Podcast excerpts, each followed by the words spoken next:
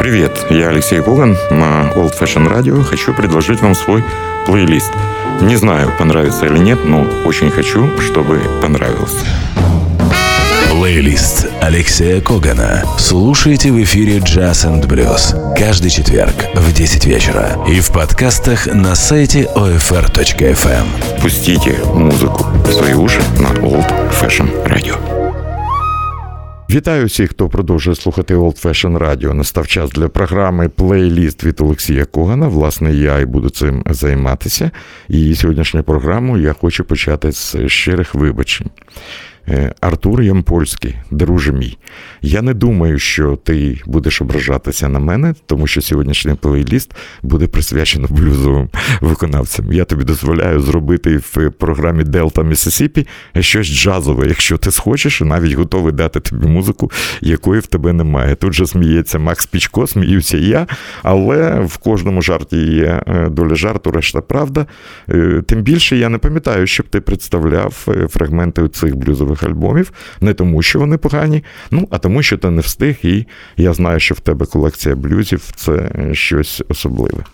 Е, певен, що Артур прийняв мої вибачення. Я хочу е, почати з фрази, яка стала назвою альбому. Е, блюз все ще живий і почувається дуже і дуже добре. І, можливо, це не тільки гасло, це правда, саме таку назву, має абсолютно новий альбом ветерана блюзової сцени Баді Гая. Blues Alive and Well. І давайте послухаємо п'єсу з цього альбому, не п'єсу, а 100% блюз. Тут можна всіх переправляти до нашого Юрія в бар 32, тому що Баді Гай разом з почесними гостями, гітаристами Джефом Беком і Кітом Річардсом виконує блюз під назвою Коньяк. Слухаємо музику і йдемо пити коньяк до бару 32.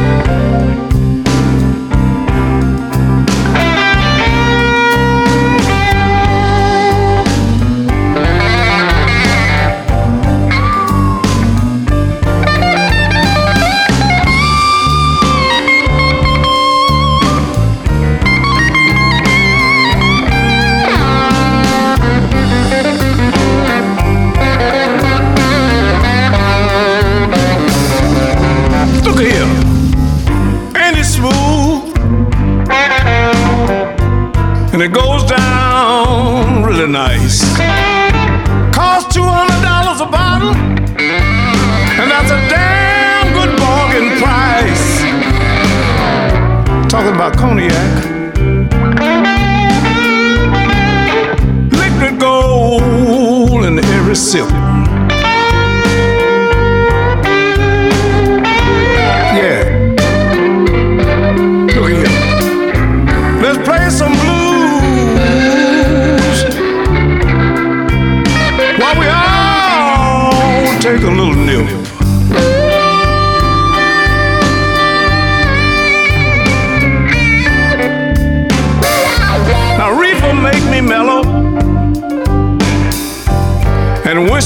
Meanwhile. Get a couple of glasses and let's get drunk in style. I'm talking about cognac. Careful now, it sneaks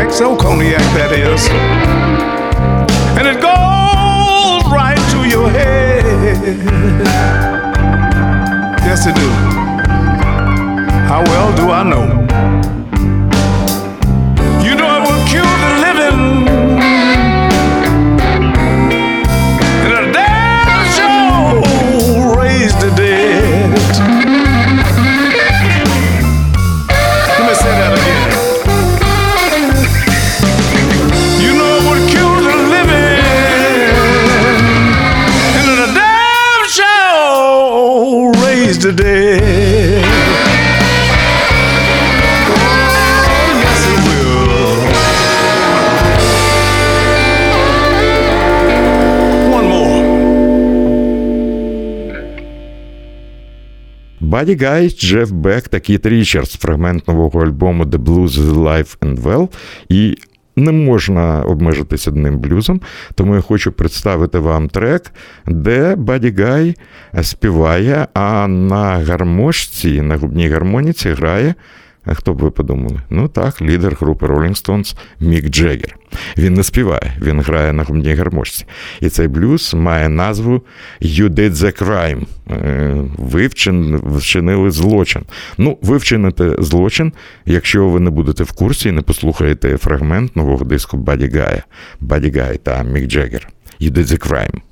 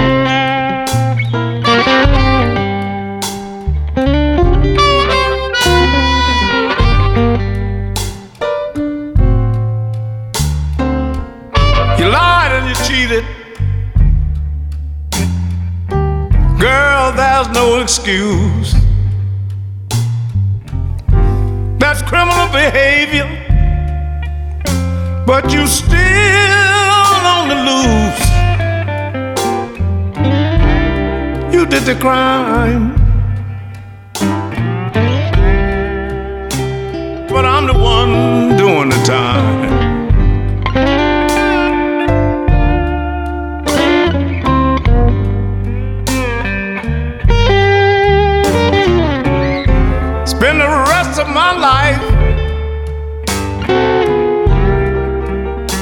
without you in these arms of mine.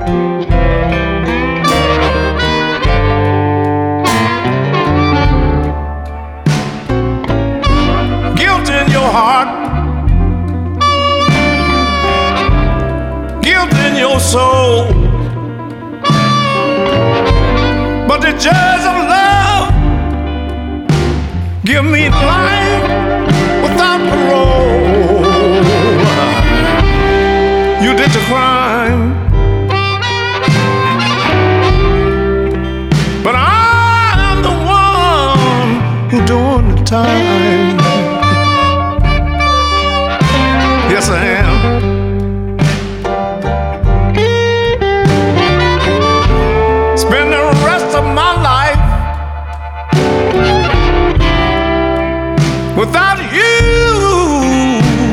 These arms of mine. What a shame.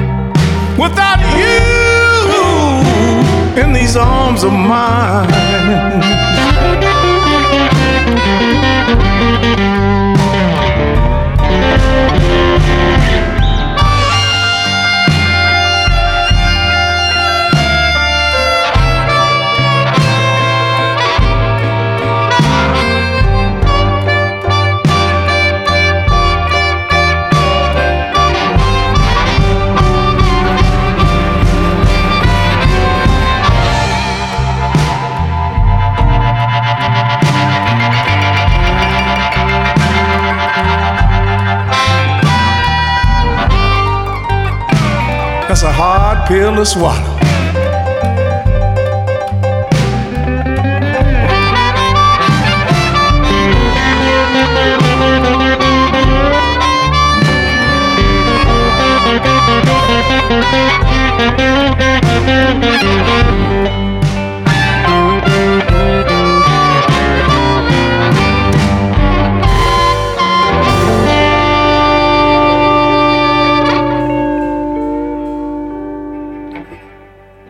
Мік Джаггер, губна гармоніка, Баді Гай, ще один фрагмент нового альбому Баді Гая. Це була е, пісня You Did the Crime. Ну і щоб завершити представлення решту пісень, а їх 12 ви зможете знайти в мережі самі, Баді Гай і п'єса, яка дала назву цьому альбому The Blues is Alive and Well. Слухаємо легендарного виконавця блюза Баді Гая.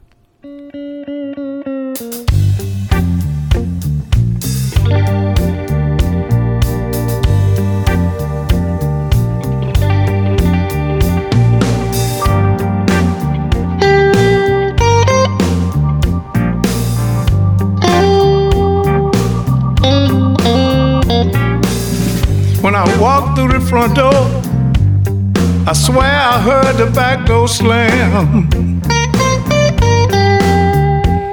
I got a sneaky suspicion you got another man. You done me wrong. Our love is dead and gone. But as far as I can tell,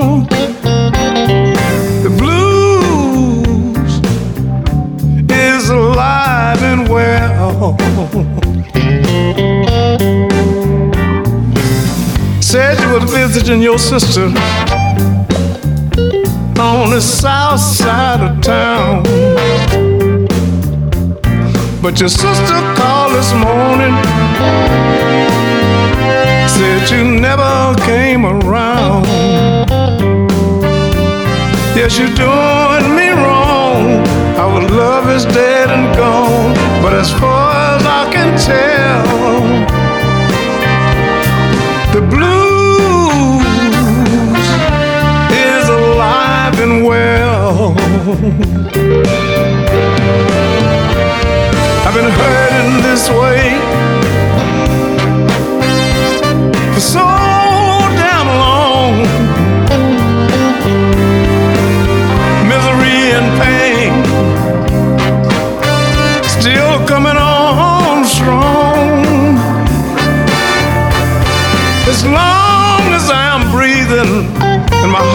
still beating, I got my story to tell. I know the blues is alive and well.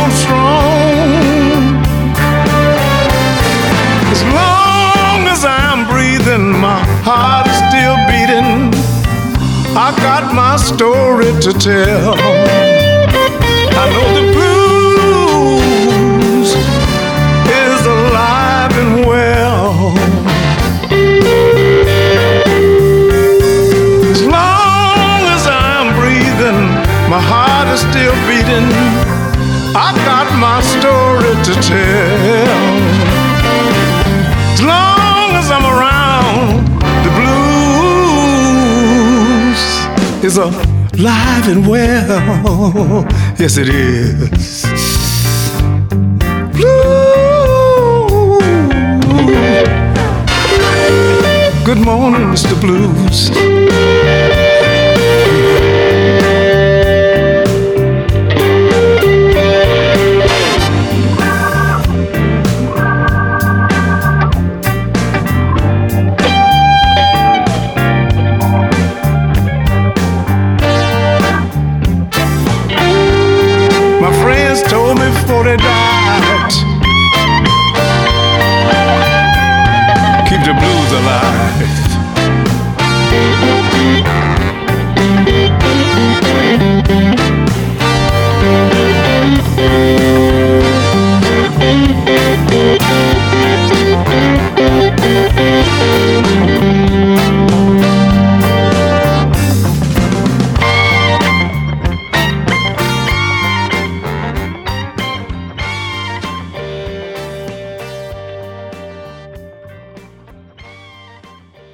Баді Гай і блуз одноіменного альбому The Blues is Alive as well.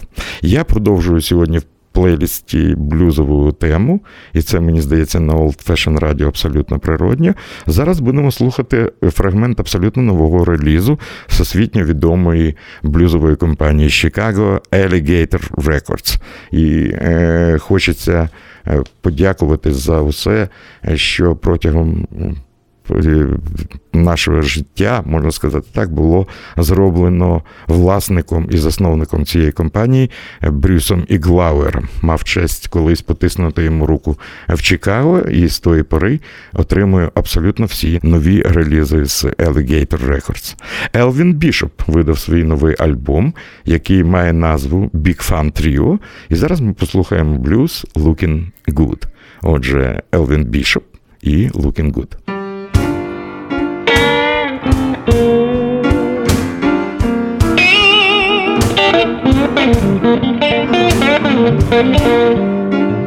They tell me there's three stages to life. You got your youth, and then there's middle age, and then the last part, looking good. I met up with an old friend of mine, a great blues guitar player from Chicago. I've been knowing about 50 years. We were over in Japan playing a festival together, and we're glad to see each other and all that. And the first thing out of his mouth was, Hey, Bishop, you looking good. I said, Well, yeah, I feel pretty good, just getting old, you know. He said, Look here. Poked his finger in my chest. He said, Man, you ought to be glad about them wrinkles. And you ought to thank God for every one of them gray hairs. Because think of all the dudes that didn't live long enough to get them. And it got me to thinking about a lot of my old partners that I used to hang out with and jam with, and they ain't here no more. And I got kind of sad, but you know what? It just reminded me how lucky I am to be here. I never got hit by a truck, never got that bad batch of dope like some of them dudes. And for some reason, I was I was able to quit drinking, which I was not predicted to live to 30. But you know, I'm a smart guy, uh, uh, damn near a genius.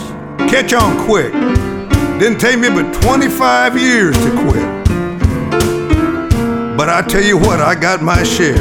A couple other poor dudes running around out there didn't get any because I got their share too.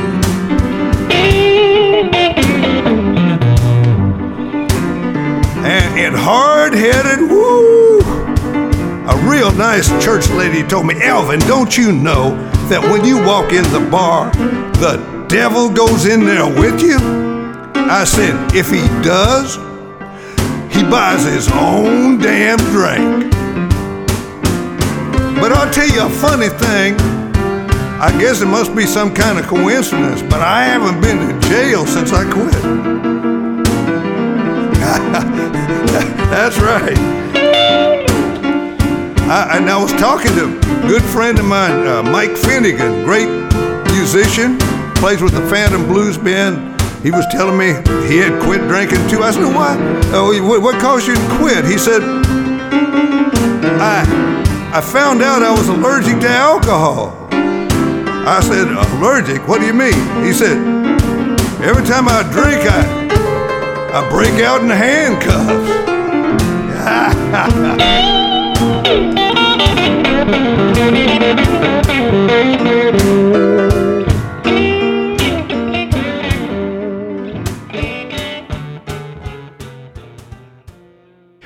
Фрагмент нового релізу від компанії Alligator Records з Чикаго, Елвін Бішоп і пісня Looking Good з альбому Big Fun Trio.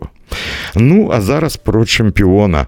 Мені здається, рок і блюз стали дуже гарним комерційним продуктом. І в цьому немає нічого поганого, і хочеться назвати головну діву особу, автора численних дисків, які кожного року просто повнюють і поповнюють полиці музичних магазинів. Йдеться про гітариста і вокаліста Джо Банамаса. Новий альбом має назву British Blues Explosion, тобто музикант виконує переважно, ну майже на 100% британських блюзів.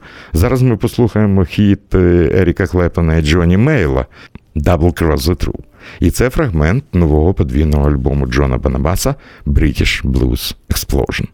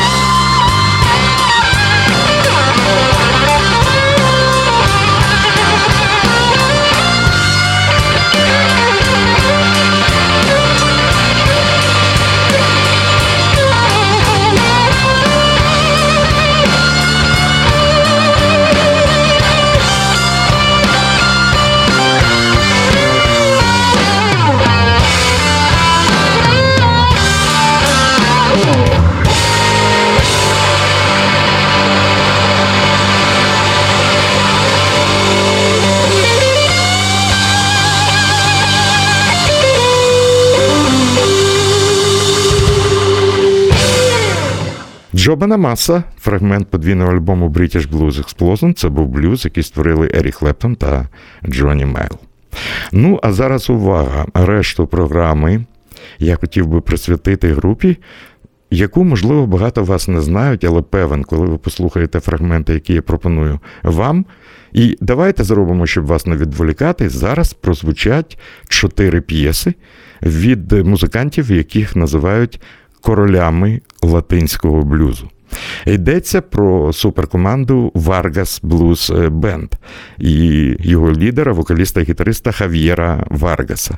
І дійсно, коли слухаєш цю музику, неповторна така дуже гаряча суміш е, латиноамериканських, афрокубинських ритмів, блюзу, музики в стилі соул, музики в стилі фанк і навіть джаз-року. Все це Vargas Blues Band.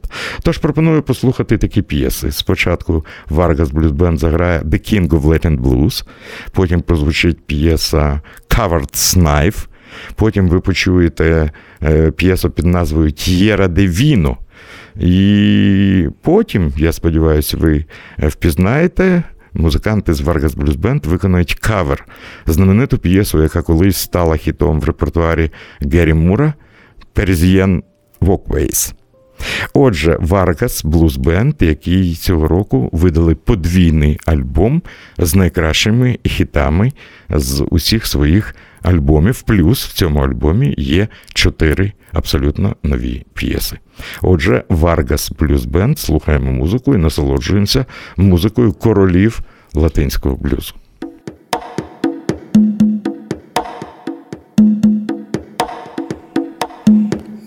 Boom, boom, boom, boom, boom.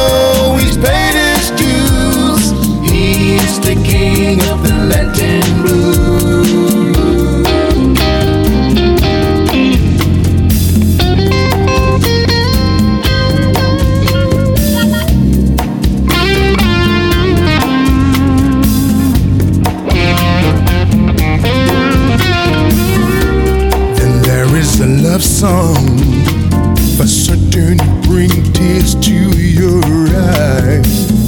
He sings for the ladies. He's know they're ready for his sweet lies. Hours later, he's still hanging out. He forgot where to go. Saved by the lady. She just can't wait to become part